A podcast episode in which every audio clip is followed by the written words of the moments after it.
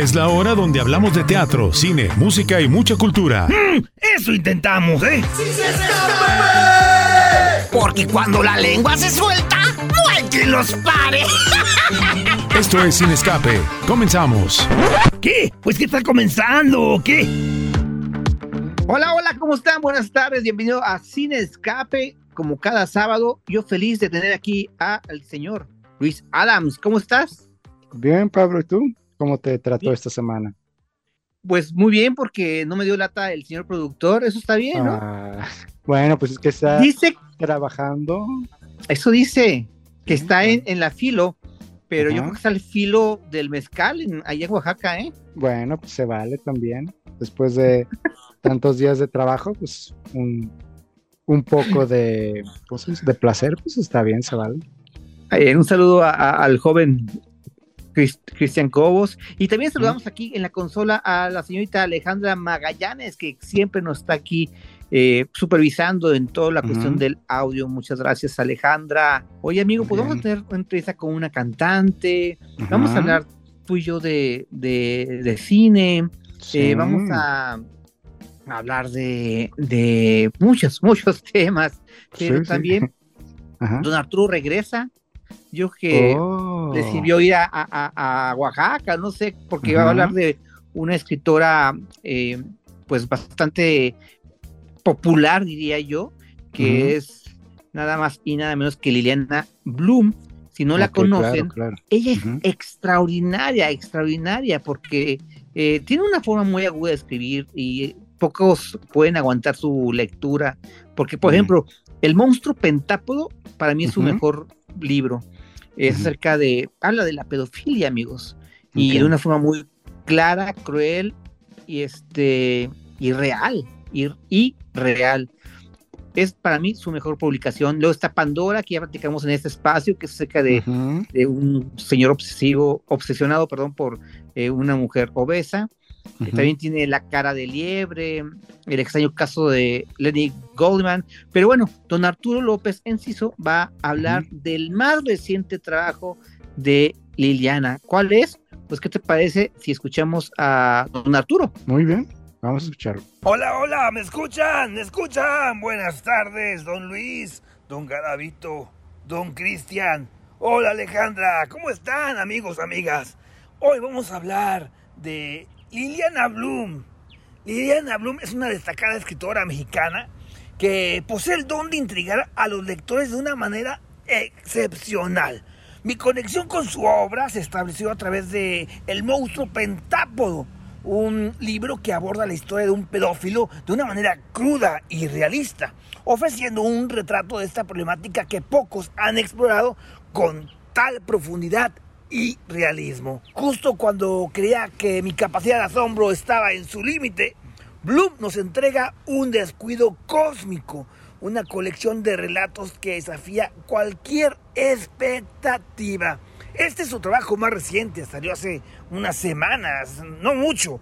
Y en él se despliegan protagonistas singulares que se encuentran inmersos en situaciones fantásticas estas personas, con metas convencionales y legítimas aspiraciones, son llevadas por senderos oscuros y también desconcertantes. ¿Te imaginas, Luis, a una mujer mayor adoptando a un alienígena? ¿O tú, mi querido Cristian, a una anciana solitaria entregándose a la Ouija? No, no, no. Claro que no. Pero eso no es todo. La capacidad de Liliana para hacernos cerrar los ojos ante los eventos descritos mientras anhelamos devorar sus páginas debido a su narrativa hermosamente desgarradora es verdaderamente asombrosa. Mi relato favorito se encuentra en la apertura del libro, que por cierto es muy pequeño, ¿eh?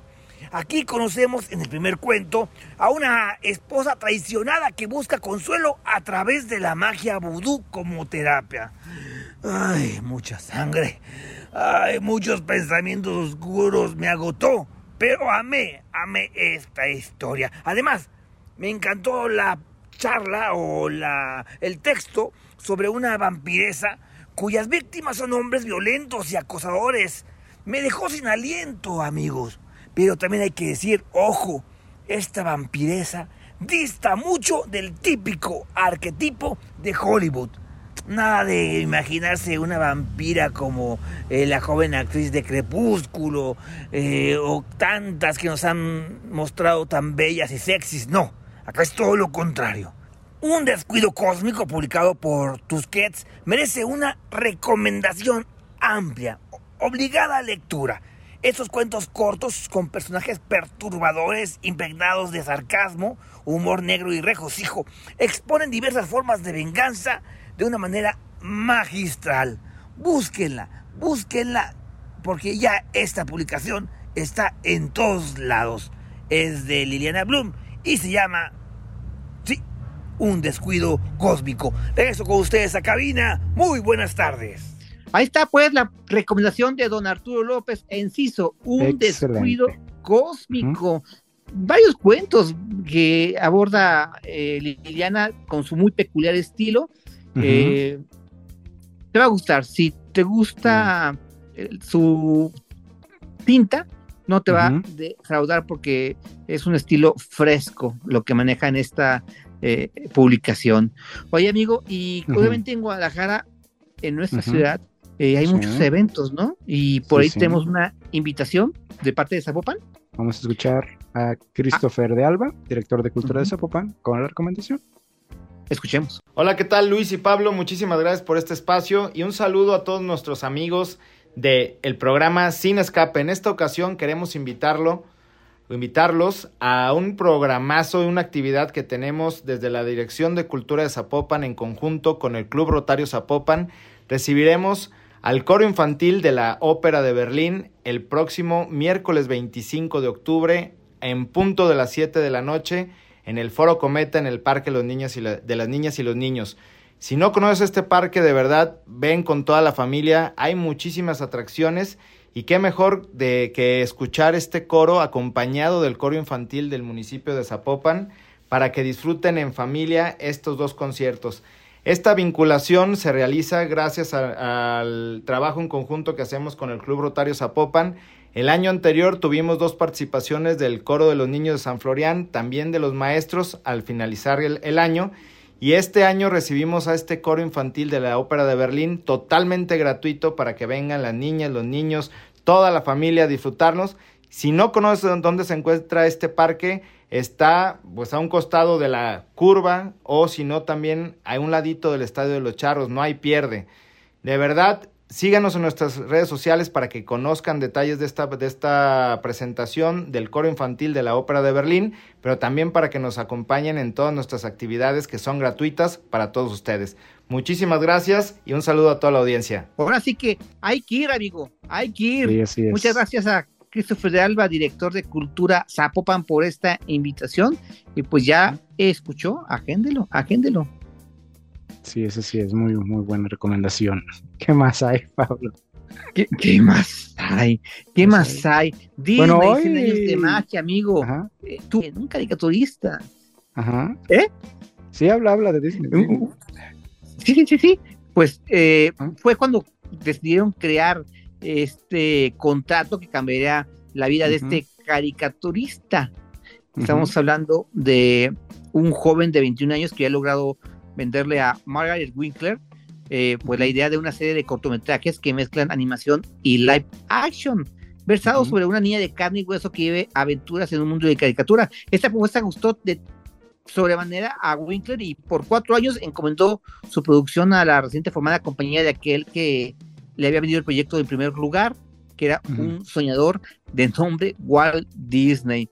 Aquella Mira. serie, amigos, amigas, era. Alice Comedies y llevó a la fundación del estudio de animación que 100 años después le vendría lo que hoy conocemos precisamente como The Walt Disney Company y están celebrando en su página de, ¿cómo le llamamos? Su página de películas, su plataforma, sí, su Disney Plus. Disney Plus. ¿sí? Con, con muchas este, sorpresas, además de que en redes sociales ya están regalando e intercambiando tarjetas que yo la verdad no logro entender a la chaviza. Pero ¿Cómo tarjetas? sí, que, que tarjetas de, de Blancanieves, de, de personajes de, de- de Disney, desde el pasado Mm, martes, creo, o de lunes de que comenzó la celebración, amigo. Yo no estoy tan clavado en eso. Este, tú te metes a, a, una aplicación, a una página y das de alta para ir adquiriendo poco a poco, eh, pues, personajes, personajes o cartas de este. O sea, como los, o sea, como NFTs. Que pues en teoría, bueno, sí, ok. Ajá. Sí, más o menos. Yo ya no, no quiero ahondar más al respecto porque no me he clavado en eso, no, quiero yo pecar de alguna omisión, pero sí, eh, no sé si ya pudiste ver la, el cortometraje que está celebrando el primer día, esta plataforma que digo Disney Plus, que reúne a prácticamente todos sus personajes, ¿lo viste? Oh, sí, claro, claro que sí. Sí, además, pues, digo, sea como sea, pues, Disney de actual y todo, pues sí fueron muy pioneros en mucho, pues, en este caso justamente en las películas animadas, este... Oye, vamos a ir un corte ya, pero les adelantamos que más adelante vamos a platicar con la cantante Katie James y también con la autora peruana Miluska Benavides. ¿Parece bien? Me parece bien. Redes sociales para que la gente nos busque ahorita o ya que termine el programa, ¿cuáles son? encuéntrenos como Sin Escape Radio. Y también nos pueden encontrar en nuestras en todas las plataformas eh, digitales para los podcasts, ¿verdad? Ah, muy bien. Así es. No se pueden quejar, amigos. Vamos a un corte y regresamos, ¿te parece, Luis? Me parece muy bien. Bienvenidos a Sin Escape. La lengua no les para y tenemos que ir a un corte. ¿Qué? Tenemos que ir a un corte. Búscanos en Facebook como Sin Escape Radio. Hey, ¿sigues aquí? Ya estamos de vuelta en Sin Escape. Comunícate a cabina 33 36 47 83 83 o al 33 36 47 74 81.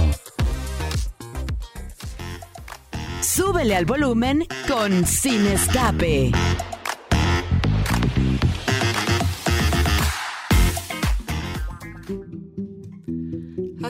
Asómate a la ventana para que mi alma no pene, para que mi alma no pene.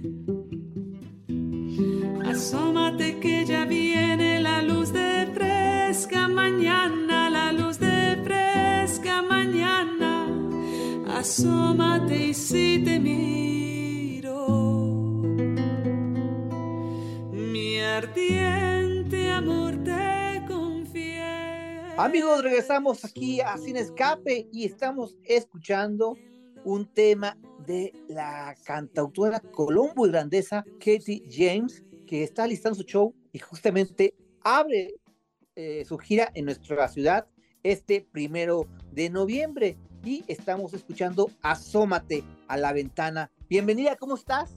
Hola Pablo, muy feliz de escucharte y de saber que ya estamos anunciando mi primera gira por México. ¿Estás emocionada?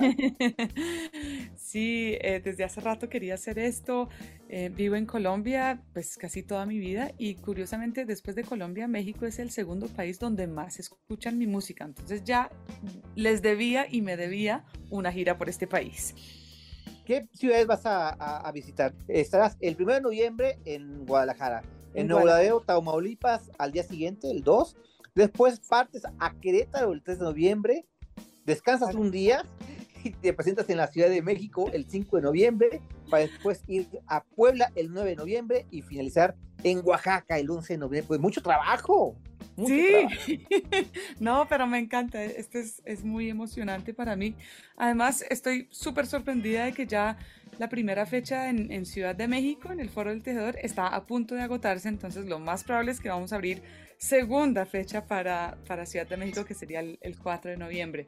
Eh, muy activo, pues me siento muy agradecida con el público mexicano que, que me escucha eh, y que va a ir a estos conciertos y pues por supuesto eh, tengo muchas ganas también de, conocer un poco más de ese país y de, de escuchar más de su música. Em, bueno, creo que, creo que está bastante claro que aquí en, en, Colombia tenemos una influencia muy grande de música mexicana y también un poco viceversa, ¿no? Allá también la cumbia y el, y el bambuco a, a mi lado. Entonces yo siento que somos como, como patrias hermanas, que nos escuchamos y nos influenciamos mutuamente. Haciendo alusión a tu canción, Asómate a la ventana, cuando uno hace eso, nos asomamos, de repente vemos diferentes colores, diferentes mundos, y a través de tu música pasa esto, ¿no? Nos asomamos eh, a tu ventana eh, con un, eh, unas fuertes raíces de Colombia, pero también de otras, ¿no?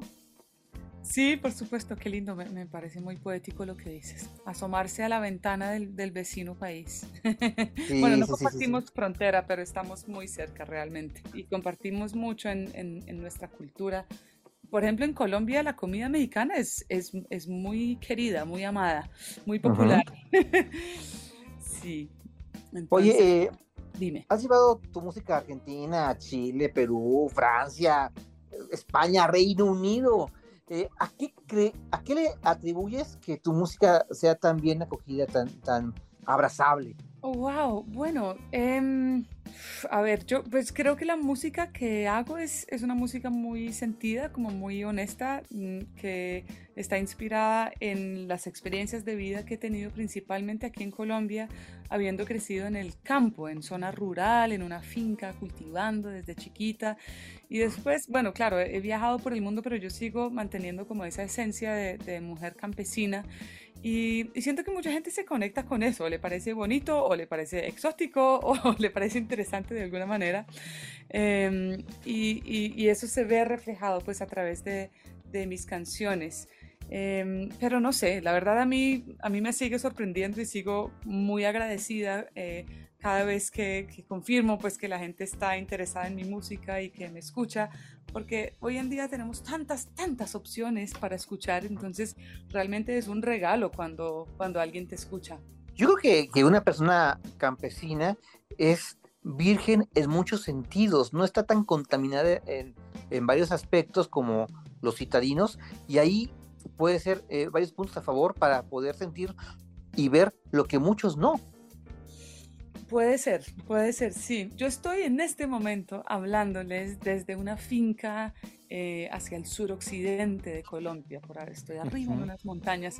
Hace dos días tuve un concierto gigante en, en Bogotá, la capital de Colombia, y al día siguiente ya estaba montada en un bus para venir a la finca, porque para mí es muy importante como mantener esa conexión con, con la naturaleza y con esta vida de campo, porque sí, claro, las ciudades ofrecen cosas maravillosas, no me puedo quejar, eh, eh, o sea, todo lo que he podido aprender y todas las puertas que se me han abierto eh, en lo profesional, en lo musical, mis amigos, mis compañeros de trabajo, etcétera, pero el campo tiene una magia que simplemente se va perdiendo en las grandes ciudades, entonces para mí es esencial siempre regresar por acá al monte. De hecho, una de mis canciones empieza diciendo, me voy al monte para curar mis penas.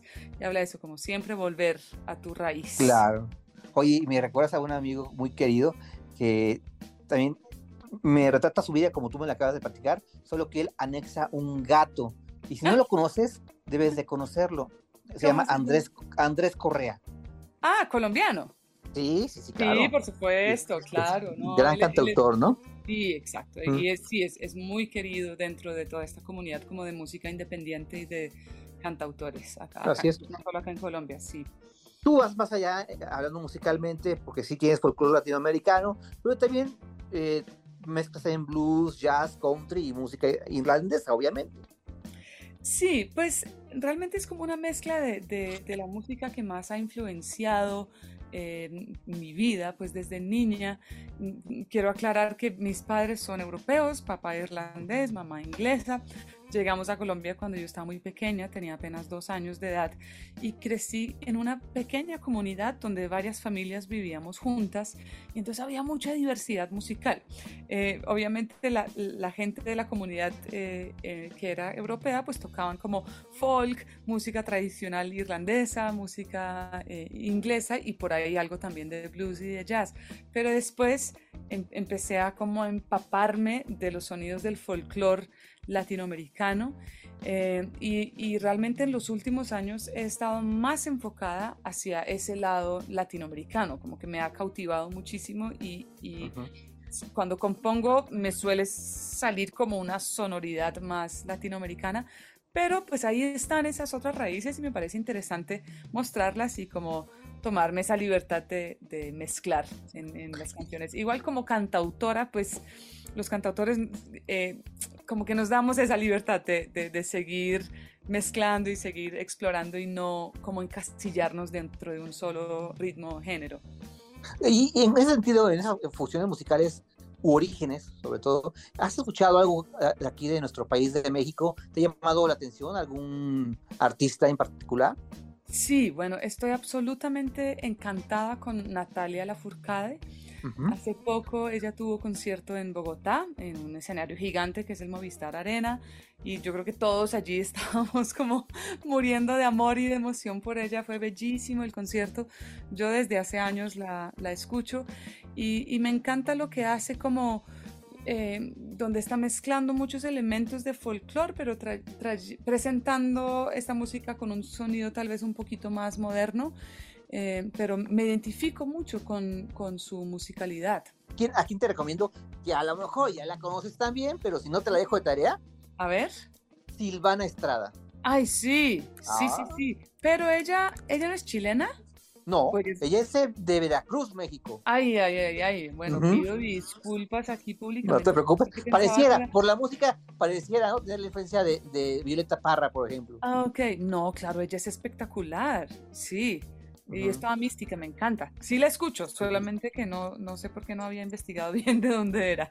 No te preocupes. Oye, tienes cinco discos grabados y 20 años de carrera artística. ¿Qué podremos escuchar este primero de noviembre en Guadalajara?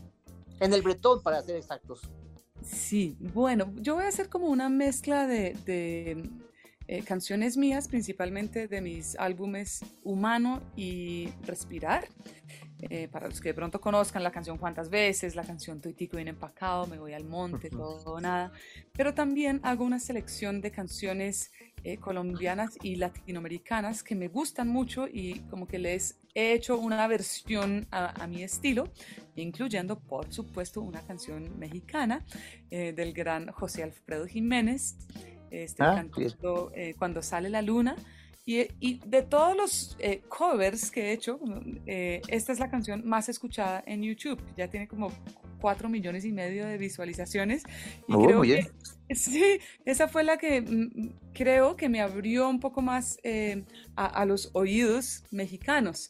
Uh -huh. y pues yo creo que de aquí al primero de noviembre tendré tiempo de montar por lo menos un par más de canciones eh, mexicanas, porque bueno, ya, o sea, ya a partir de este momento me pondré en modo mexicano, a escuchar más sí. música mexicana, a recibir sugerencias, por supuesto, eh, porque me parece lindo como llevar mi propia música, pero también empaparme más de, de, la música de los países que voy a visitar.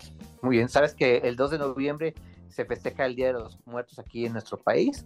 Te sí, paso el tip porque el primero es a los santos niños, entonces este también ahí podrías, ¿por qué no?, dedicar un tema a, a, los que ya no están presentes. Me he dado muchas recomendaciones, perdón, me estoy metiendo en cosas que no, no debería, debería estarte preguntando, no sugiriendo. no, me encanta esto. Esta es la segunda entrevista que hago para México, entonces eh, todavía estoy totalmente en modo eh, de apertura a todas las sugerencias. Son muy bienvenidas. Qué padre. ¿Qué significa para ti agarrar tu guitarra y componer? Bueno, para ¿Qué mí pasa es... por tu cabeza? Uh, tantas cosas. Eh, yo siempre compongo sobre eh, alguna situación que sea muy real para mí, ya sea en lo personal, desde uh -huh. mis experiencias y mis viajes o mis amores o mis desamores, eh, o, o, algún tema social que me esté conmoviendo también. Eh, y, y, yo siento que es, es, un, es un proceso como de, de dejarse sentir eso que, que, está ocurriendo y permitirse sí. improvisar sobre ese sentimiento. Yo agarro mi guitarra, generalmente me voy a un lugar donde, donde pueda estar sola y en silencio, donde no sienta que tenga como oídos que me puedan juzgar, eh, porque el proceso de composición para mí es esto, es como jugar y, e improvisar sobre alguna idea y ahí van quedando las, frases y las melodías que finalmente construyen la canción.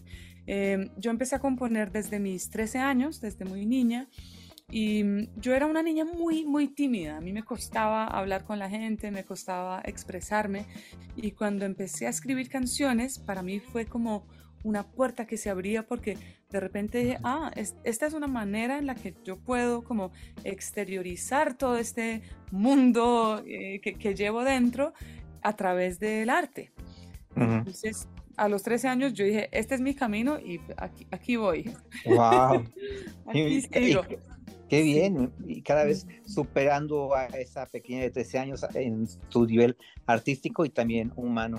Y pues para esto vamos a ser testigos. Este primero de noviembre en el Centro Cultural Bretón, a Katy James para que no falten. Y una vez más, pues hacer la invitación, eh, Katie, se nos acaba el tiempo desgraciadamente, y recordarle a la, al auditorio tus redes sociales, ¿no? Para que te escuchen. Sí, por supuesto, Pablo. Muchísimas gracias por invitarme a este espacio y envío un saludo y un abrazo muy especial a todos los oyentes de Sin Escape. Y les recuerdo que si quieren ir a verme en mi primer concierto en esta gira de México el primero de noviembre en Guadalajara, eh, pueden ingresar a mi página web que es www.ktjamesmusic.com. Allí en agenda aparece como toda la información de la gira o simplemente seguirme en mis redes sociales porque ahí constantemente voy a estar publicando toda la información de la gira. Por si las dudas, aclaremos cómo se escribe mi nombre, que es Katie James, es K-A-T-I-E y James es James con J. Katie James, así me encuentran en Instagram, en Facebook, etc. Y bueno, nos vemos en México en noviembre. Muchas gracias, Katie. Un placer. Gracias a ti. Chao, chao. Vamos a un corte y regresamos con cine. La lengua no les para y tenemos que ir a un corte. ¿Qué? Tenemos que ir a un corte. Búscanos en Facebook como Sin Escape Radio. Hey, ¿sigues aquí?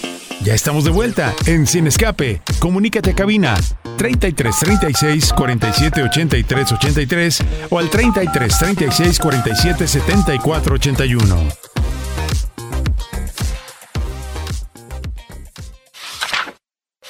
Entre líneas.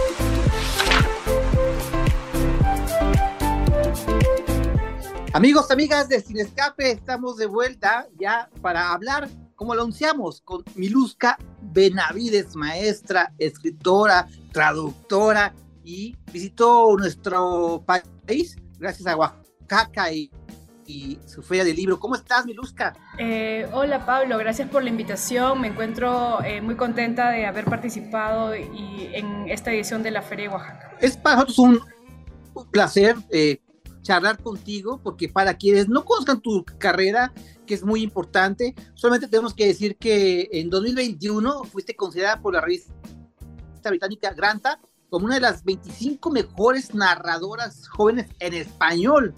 ¿Qué responsabilidad, qué responsabilidad lleva esto para ti?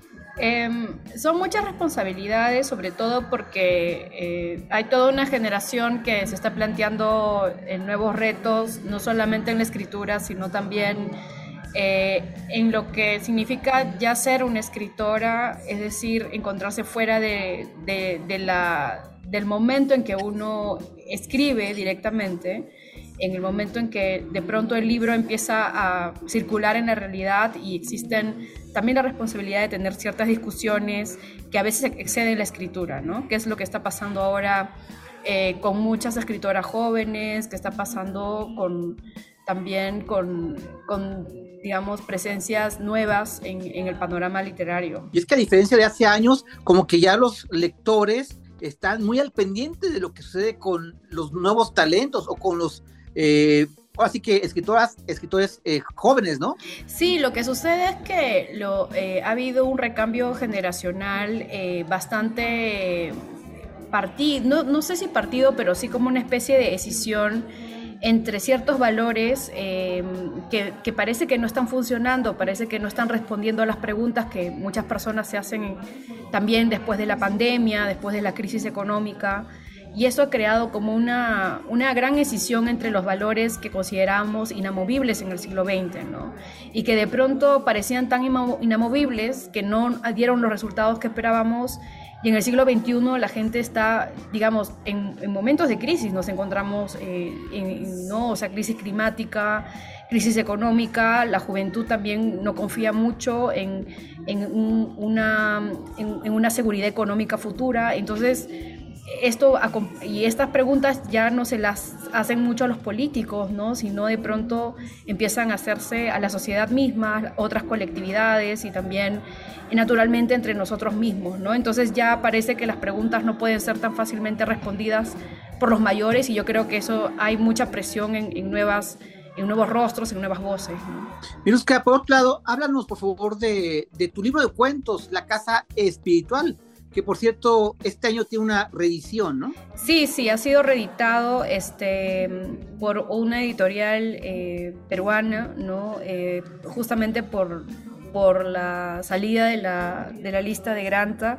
Y es un libro de cuentos que en realidad publiqué en el 2015, pero había tenido poca circulación y que ahora ha tenido como una nueva vida, ¿no? A partir de la lista y, y también... Eh, es como un proceso de transición, un poco hablar de un trabajo que ya va a tener casi como, como cerca de 10 años, ¿no? Pero que ha tenido, como contaba, otra vida em, en este camino en que estoy también en otros proyectos. Es un libro em, un poco más orgánico que parece, o sea, no es un libro conjunto de cuentos, sino es un libro que tiene como secciones que son cuentos, ¿no?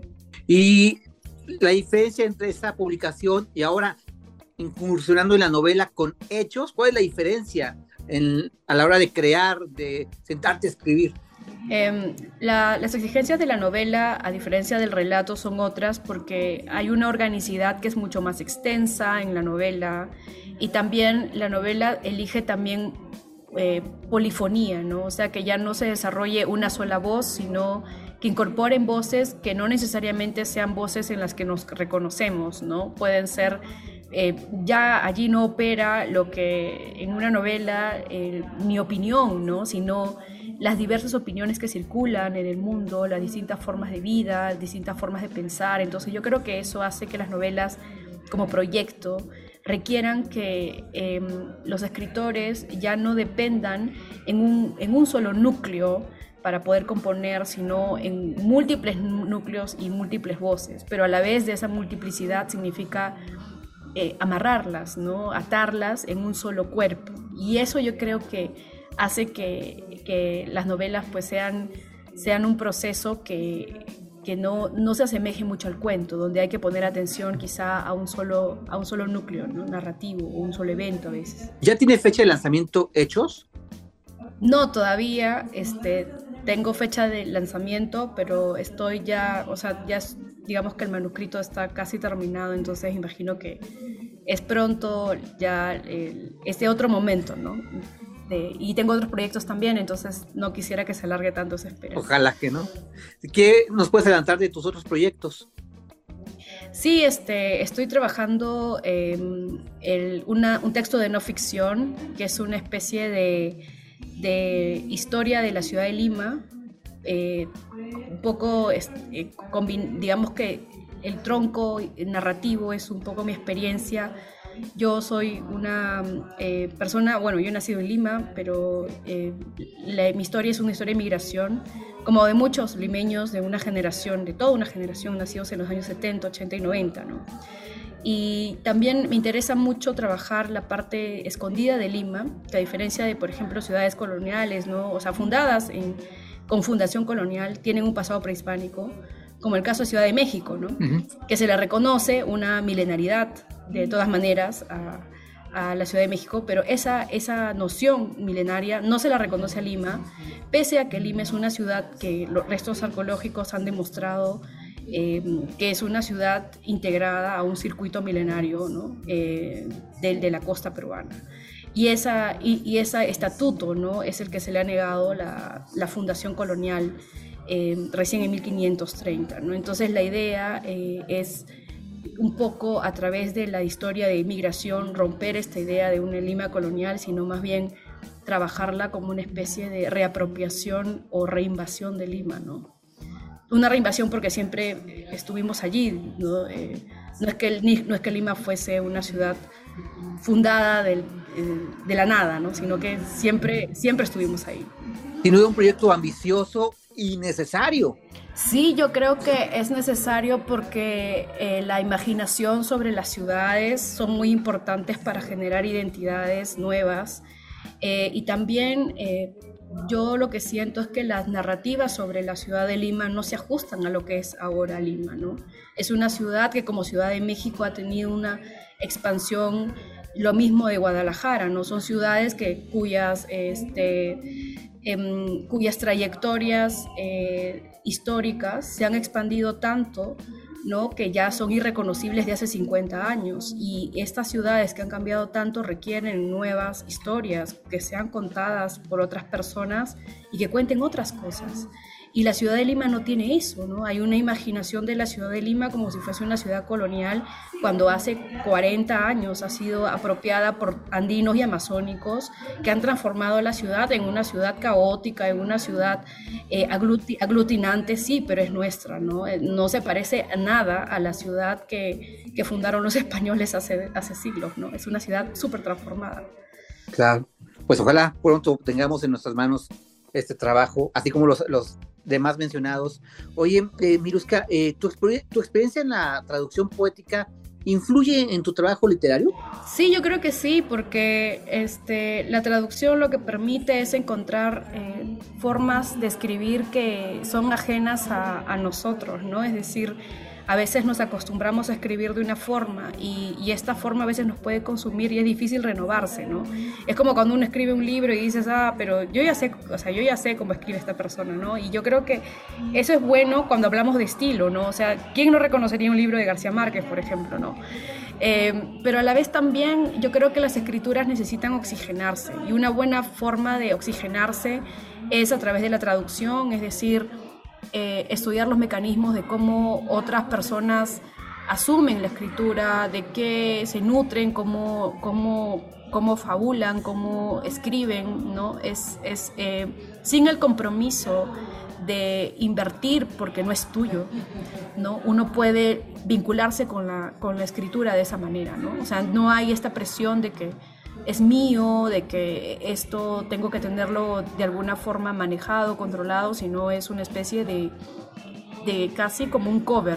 ¿no? Una traducción es como un cover, es como, como los músicos cuando se entrenan para escribir, es decir, para tocar, primero tienen que tocar lo de otros, ¿no? Casi nadie compone, entonces para mí la traducción es eso, es decir, yo hago un cover y con ese cover me entreno, ¿no? Es, es eso un poco y bueno, yo siempre traduzco poesía eh, porque yo no puedo escribir poesía. Y es como también un músico que puede, eh, digamos que puede hacer un cover en un género que no practica, es como un rockero que, no sé, hace covers de, de, boleros, digamos, ¿no? Es algo así, es algo así y es muy placentero. Es decir, un rockero que le gusta escuchar boleros, ¿no? Es como a mí que me gusta, soy narradora que me gusta leer poesía, algo así. Y por cierto, tú que eres apasionada y conocedora, ¿cuáles serían tus tres poetas favoritos que nos puedas recomendar? Eh, bien difícil esa pregunta. Es una pregunta, es una pregunta eh, muy, muy difícil. La verdad es que también en estos días que he estado en Oaxaca he leído poetas mexicanas maravillosas. Este, entre, bueno, mi favorito obviamente yo soy peruana, César Vallejo no, no puede estar fuera. Este, me gusta mucho Rainer María Rilke. Eh, tremendamente, ¿no? Y, y, como estoy eh, acá en, México y, tengo que mencionar a una poeta que a mí me encanta, es definitivamente Sor Juana, ¿no? Eh, Sor Juana es una de las poetas que más regreso y ya para una yapa también junto con Gabriela Mistral, que también es una poeta que he estado releyendo últimamente porque hay una, hay, hay una serie de nuevas ediciones, en Chile se está hablando mucho, los poetas jóvenes de ella, y yo creo que Sor Juana y Gabriela Mistral son dos poetas que recién se están entendiendo, ¿no? Y eso sería como mi lista que tengo esta semana, pero la próxima semana probablemente se queden unos y se vayan otros. Claro, esa es la maravilla de la literatura. Eh, agradecemos muchísimo tu tiempo, Miluska Benavides, narradora y traductora peruana, cuyo eh, cuya trayectoria seguramente va a crecer y con muchas satisfacciones y te deseamos muchísimo éxito y pronto, espero pronto volver a platicar contigo. Gracias Pablo, muchas gracias por esta conversación. Igualmente, eh, espero también eh, que podamos conversar eventualmente nuevamente y encontrarme en México también, que es, una, que es un país que como tiene muchas afinidades a Perú, aprendo mucho en cada estadía. Muchas gracias. Muchas gracias. Y hasta pronto. Hasta pronto también. Vamos a un corte y regresamos porque esto es Sin Escape. La lengua no les para y tenemos que ir a un corte. ¿Qué? Tenemos que ir a un corte. Búscanos en Facebook como Sin Escape Radio. Hey Hey, ¿sigues aquí?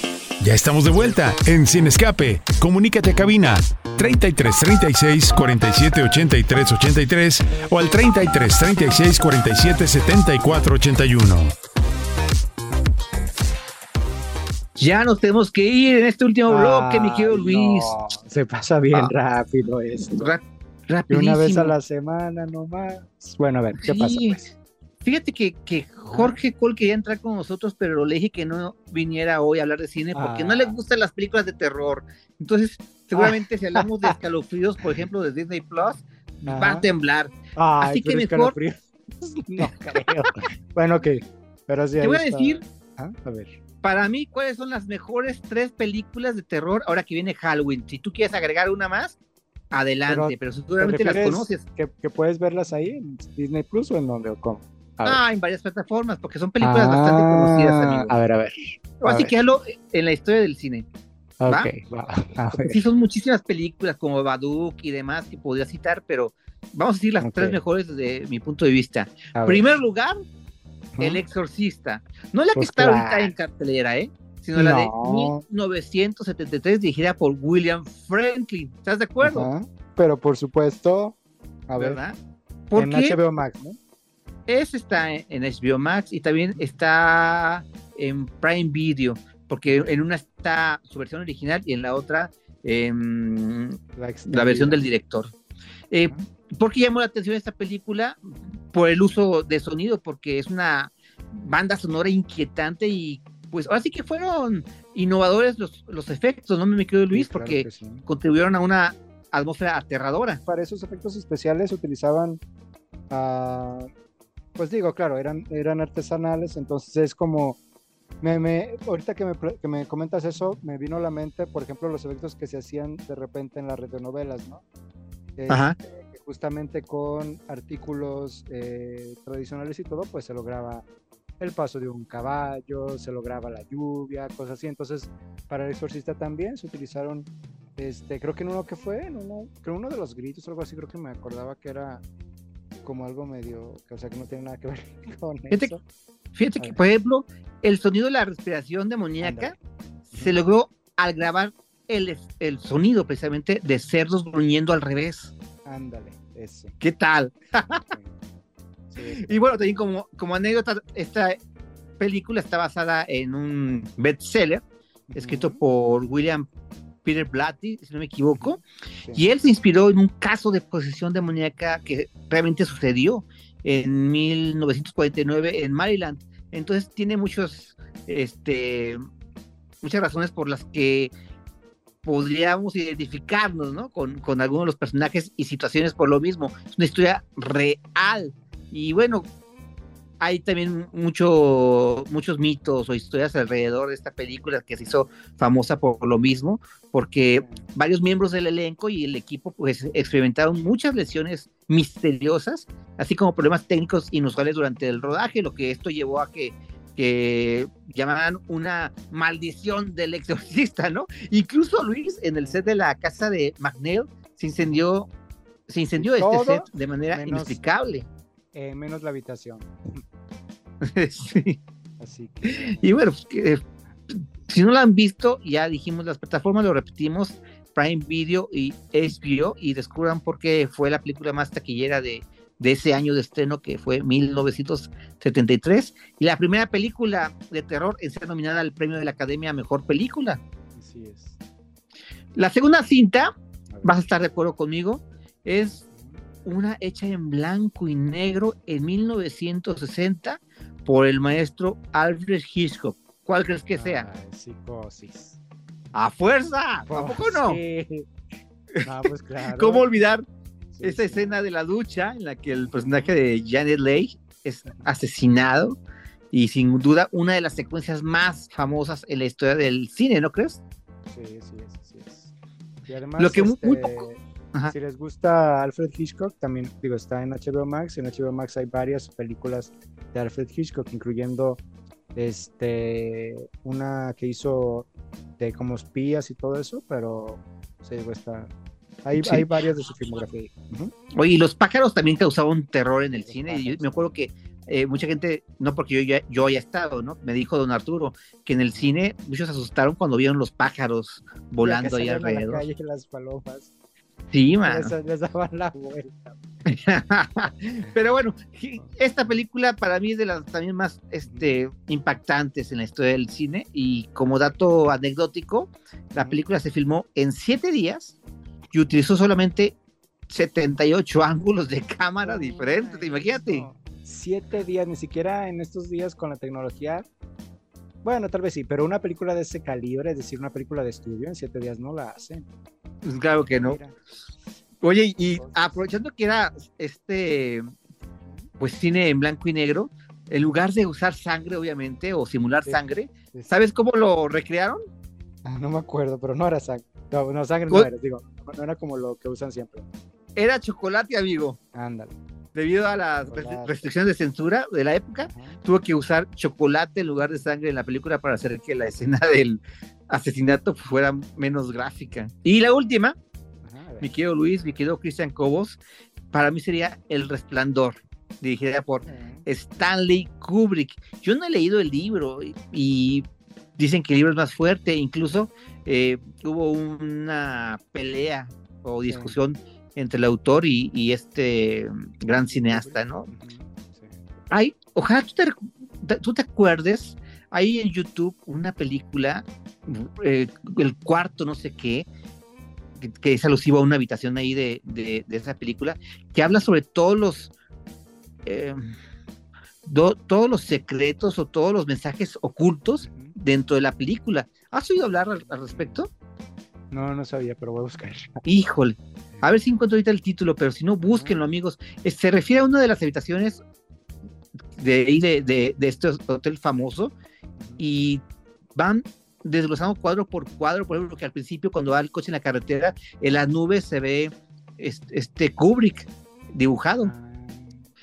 Y bueno, y además hay cientos de, de, referencias políticas, este, sociales, y bueno.